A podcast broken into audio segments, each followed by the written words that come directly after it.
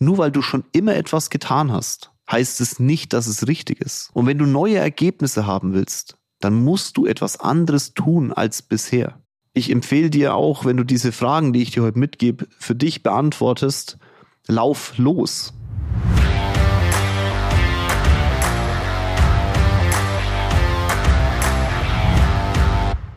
Hallo und herzlich willkommen zu meinem neuesten Podcast. Ich habe dir letztes Jahr versprochen, dass ich im 2024 immer zum Monatsende eine Folge reinschmeiße mit drei Tipps, weil ihr das feiert und dieses Feiern möchte ich natürlich nicht unterbrechen. Dementsprechend kommt immer zum Monatsende eine Folge mit drei Tipps oder vier Tipps oder fünf Tipps, je nachdem, um welches Thema es geht. Und heute starten wir mal mit diesem Thema. Das ist letzte Woche, also der Podcast, der letzte Woche gelaufen ist, da ging um das Thema Holding. Ich habe sehr persönlich und sehr klar über das Thema Holding geredet. Ich glaube, so persönlich habe ich das noch nie gemacht. Also wenn du den Podcast, den du heute hörst, gut findest, dann hör doch mal in die letzte Folge rein. Da ist dann das Thema Holding und das passt ganz gut zum heutigen Thema, weil ich über das Thema, welche Gesellschaftsform passt denn eigentlich zu dir, mal philosophieren möchte man muss ein bisschen drüber philosophieren, weil ich sag's dir ganz offen, nur weil du diesen Podcast hörst, muss ich sagen, wirst du nicht die richtige Gesellschaftsform explizit für dich finden. Du solltest ganz am Anfang deiner Karriere auf jeden Fall dir sofort Berater holen und die einzelnen Punkte mal mit denen durchsprechen. Du kannst gerne die Punkte, die ich dir heute mitgebe, die drei Tipps, mit diesen Leuten besprechen und dann mal gucken, wie reagieren die ich glaube, dass nachdem ich wirklich jede Gesellschaftsform in irgendeiner Form selbst besitze, kann ich, glaube ich, ganz gut was dazu sagen. Wir beraten ja auch ein paar Leute diesbezüglich und wenn du sagst, hey, du möchtest starten, dann bitte melde dich gern bei uns, wir helfen dir. Mit Recht, Steuern, in unserer Firmenfamilie, aber natürlich auch gerade mit dem Thema Unternehmensberatung, aber auch mit dem Thema Finanzen, weil wenn du ein Unternehmen aufbaust, solltest du auch von Anfang an auf deine Finanzen achten. Wenn du jetzt schon länger Unternehmer bist und sagst, ja, was soll ich mir jetzt diese Folge anhören, sage ich dir, naja, den Gedankengang schiebst du mal bitte ganz tief irgendwo hin, wo du ihn nimmer findest. Du hast irgendwann begonnen und hast eine Gesellschaftsform gewählt und du solltest dir wirklich sehr lange überlegen, permanent auch über die Jahre hinweg, ist es noch die richtige Gesellschaftsform? Und diese Tipps, die ich dir mitgebe, die, also die Tipps sind heute verpackt in Fragen. Die Tipps, die ich dir da mitgebe, diese Fragen solltest du dir wirklich auch im Lauf deiner Zeit stellen. Auch wenn du jetzt am Anfang stehst und den Podcast hörst, diese, stell dir diese Fragen immer wieder. Und du, der jetzt schon lange dabei bist und schon lange Unternehmer bist, stell dir diese Fragen auch. Ich stelle mir die Fragen für jedes Unternehmen immer wieder. Deswegen ist dieser Podcast schon sehr wichtig. Und er beginnt eben ganz unten. Eine Holding ist nice to have, wenn du ein Unternehmen hast, das wirklich Gewinne macht. Oder du ein Unternehmen baust, von dem du ausgehst, dass es Gewinne machen wird. Wenn du keine Gewinne machen willst, brauchst du kein Holding.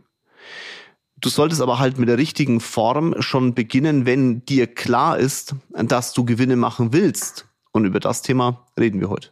In dem Sinn. Viel Spaß beim neuesten Podcast. Der erste Tipp, die erste Frage, die ich dir hinschmeiß, ist, was will ich überhaupt?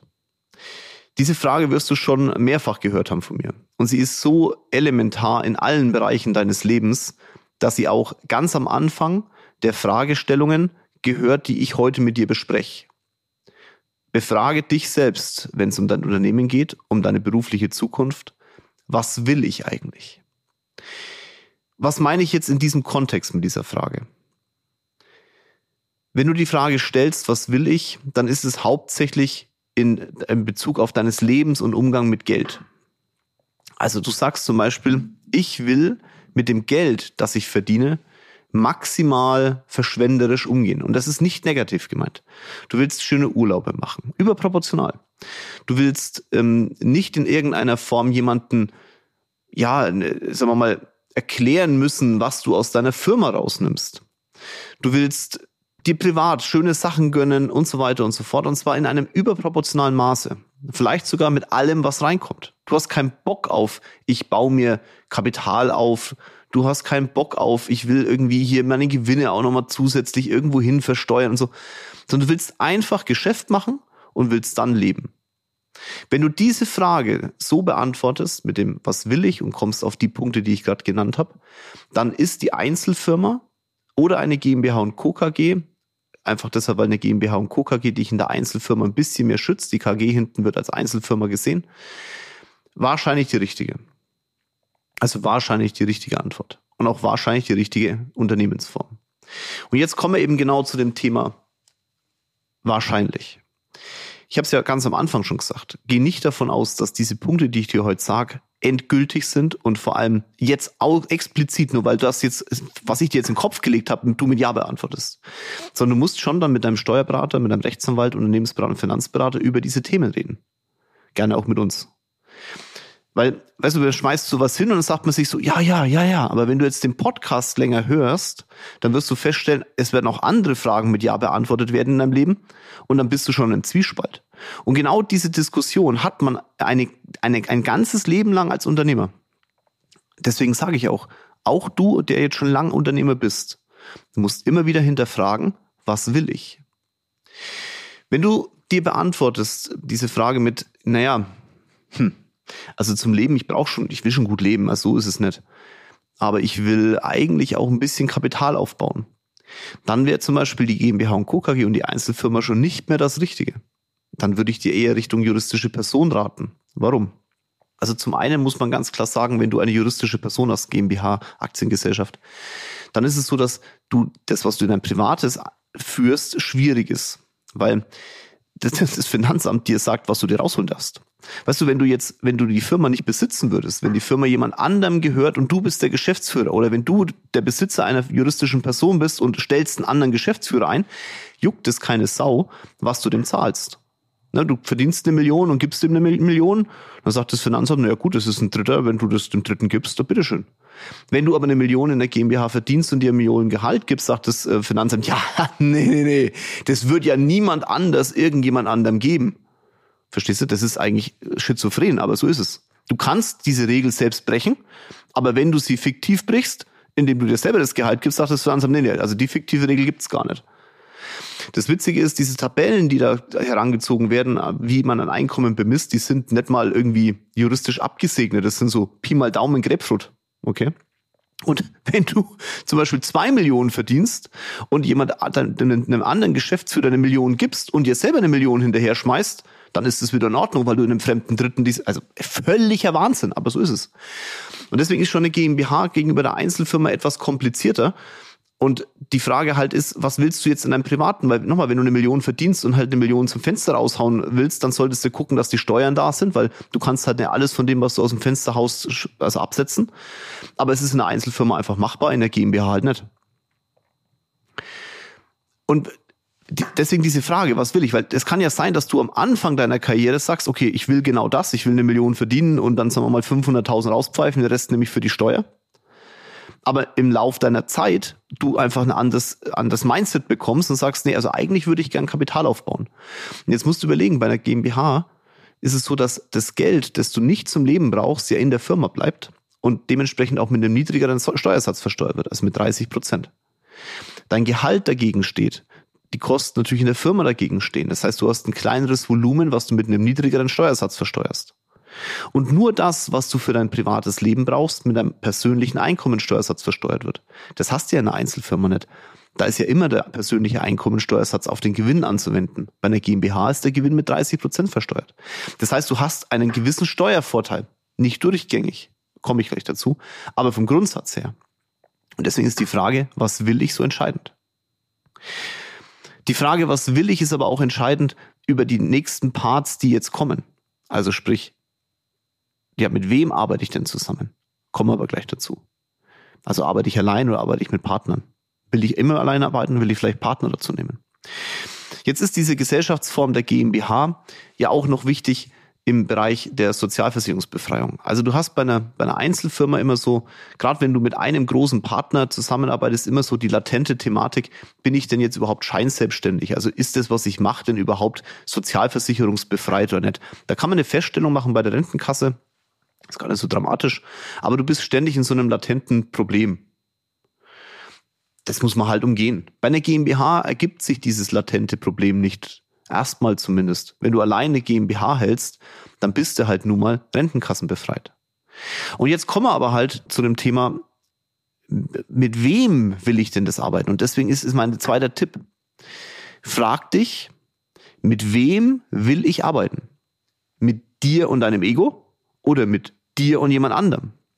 In der Sekunde, wo nämlich ihr sagt, nein, ich mache ich mach die Firma mit jemand anderem zusammen, oder du eine Einzelfirma hast und mit jemand anderem zusammenarbeiten würdest, das wäre dann eine GBR, also sprich, du hast eine Einzelunternehmung und eine zweite Person kommt dazu, dann hast eine GBR.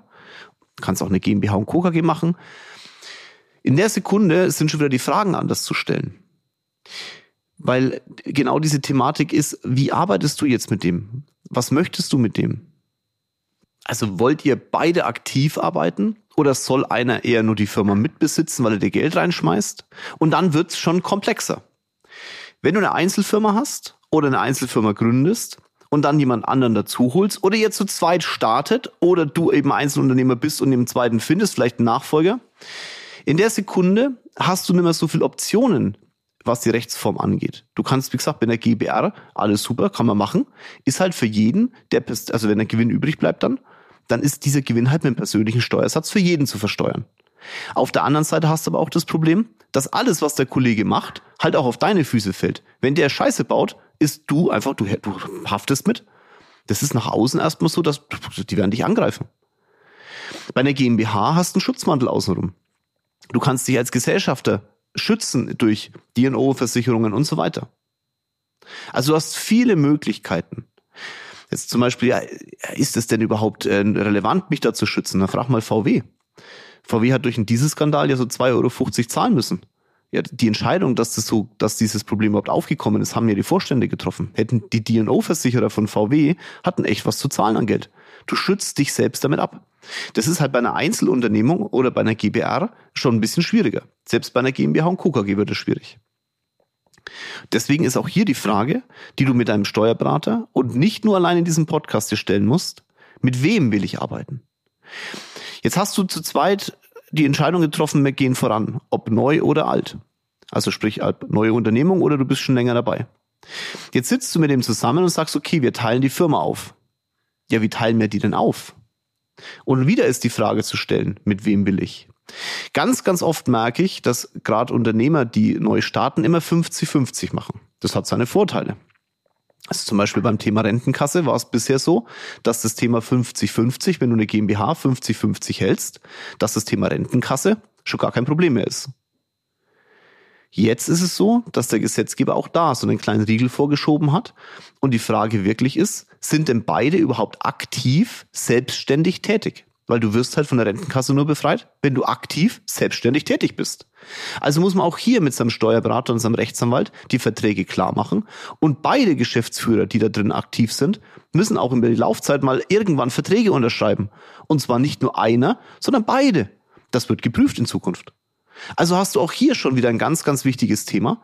Will ich denn überhaupt mit dem, mit dem ich da zusammenarbeite, dass der in meinem Namen Verträge mit unterschreibt? Diese Frage muss man sich definitiv stellen.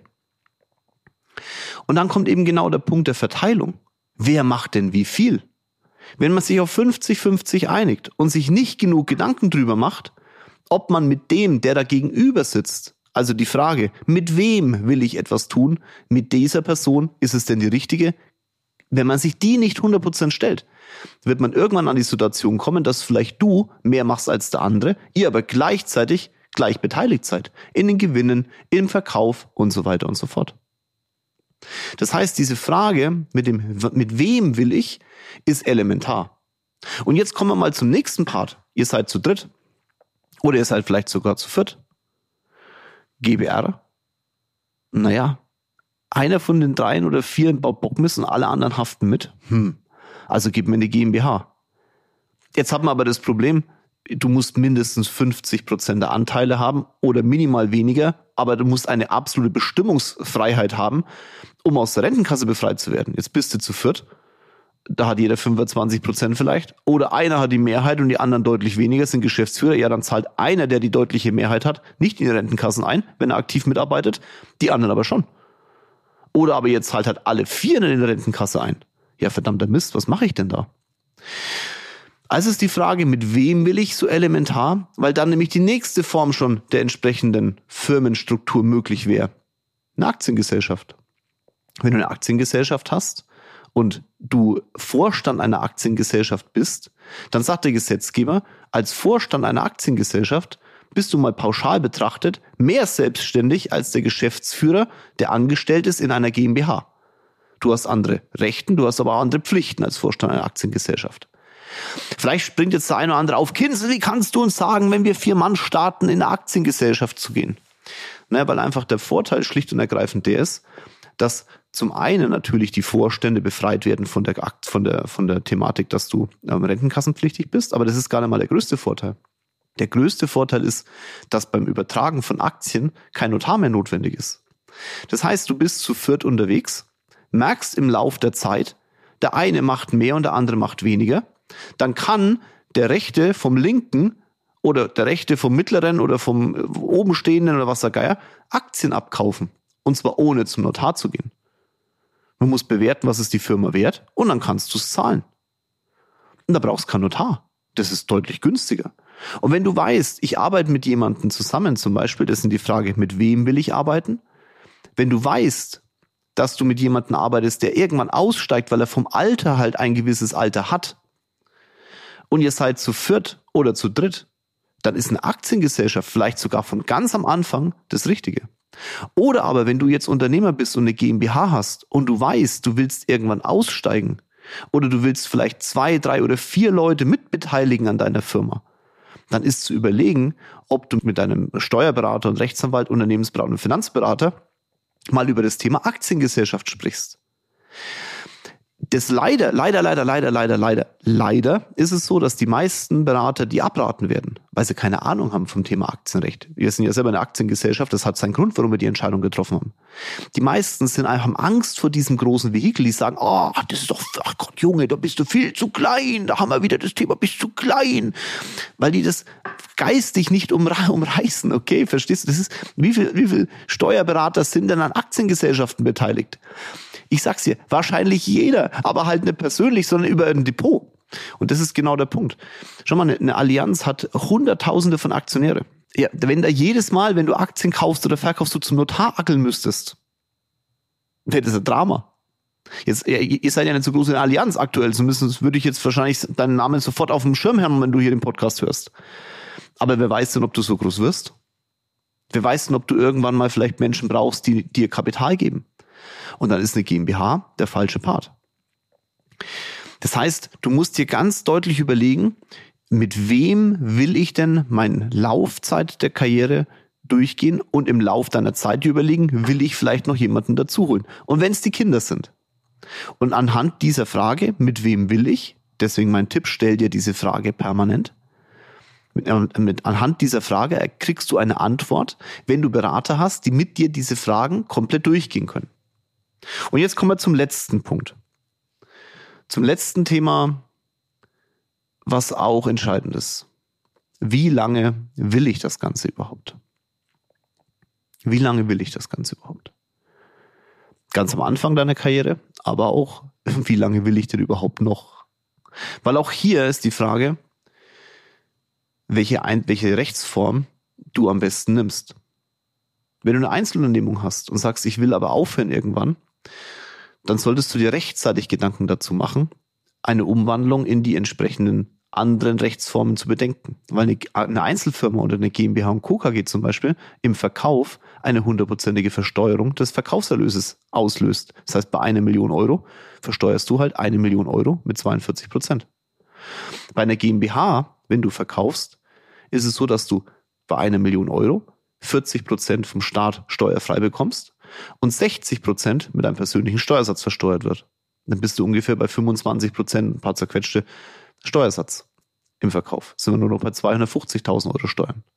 Bei einer Aktiengesellschaft, du hast schon mal Aktien gekauft und verkauft, hast du eine Kapitalertragssteuer, 25 Prozent und Soli hängt das Ganze an einer Holding und einer Einzelfirma, kannst du ja schwierig an eine Holding hängen. Du könntest eine GmbH und Co. KG anhängen, macht aber überhaupt keinen Sinn. Das ist die dümmste Variante, die du gehen kannst. Übrigens eine Holding als GmbH und Co. KG ähnlich.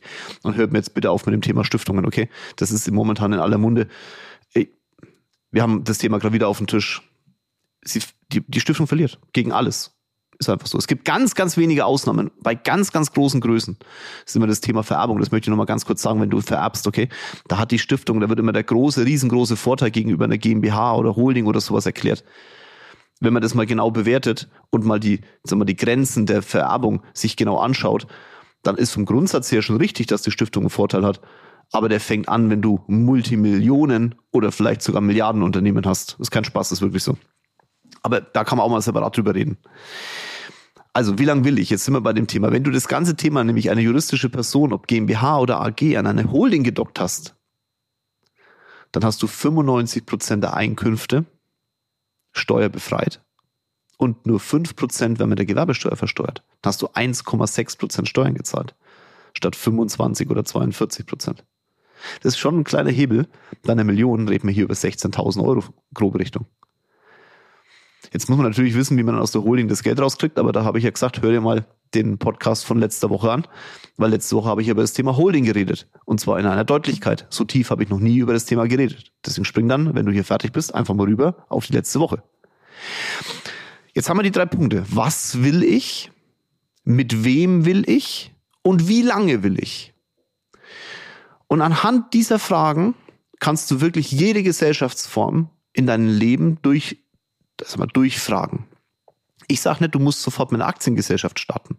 Du kannst schon mit einer Einzelfirma starten. Du solltest aber permanent hinterfragen, was will ich, mit wem will ich und wie lang will ich.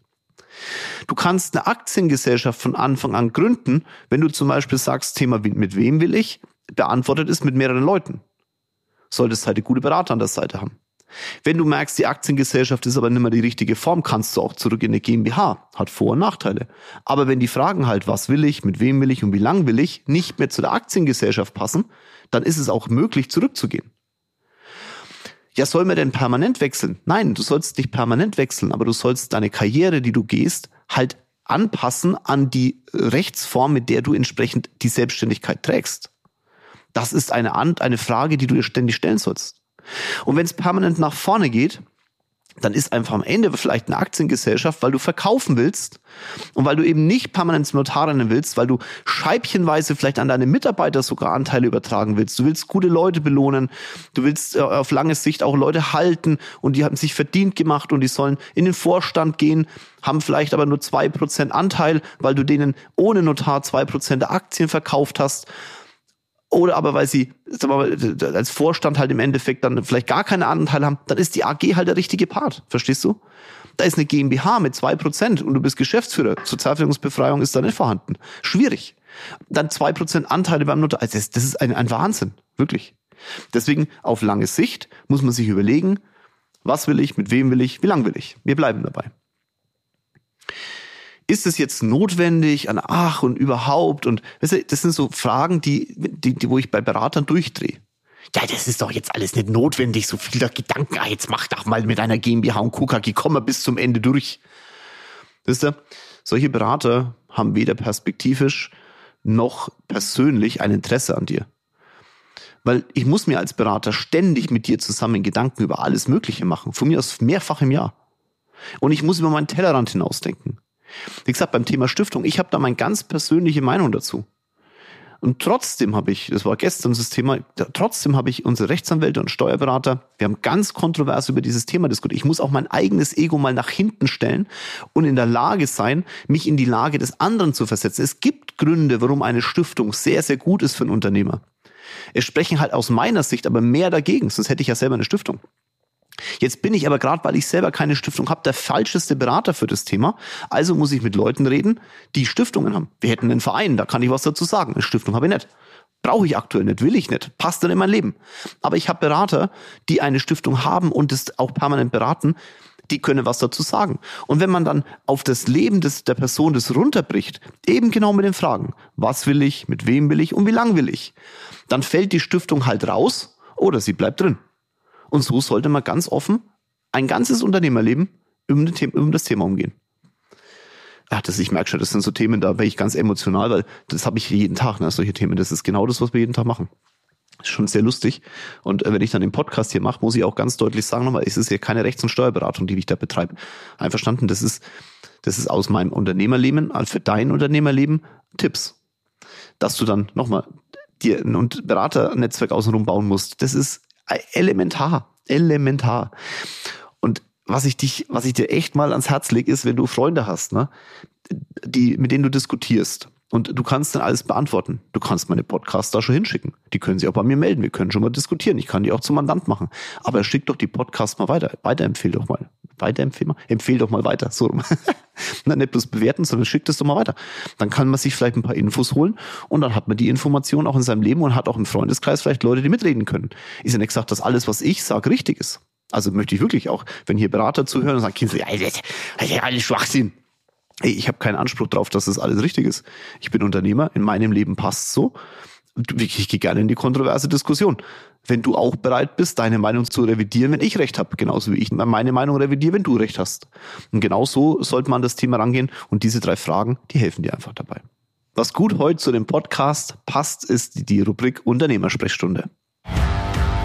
Unternehmersprechstunde. Mich hat eine Frage erreicht und die möchte ich heute in diesem Podcast beantworten. Jetzt muss ich mal gucken. Ich glaube, das heißt Elias X König. Der hat mich auf Instagram gefragt, wie sah dein erster Schritt in Richtung Unternehmertum aus? Naja, das ist äh, ja genau so wie die, bei den meisten.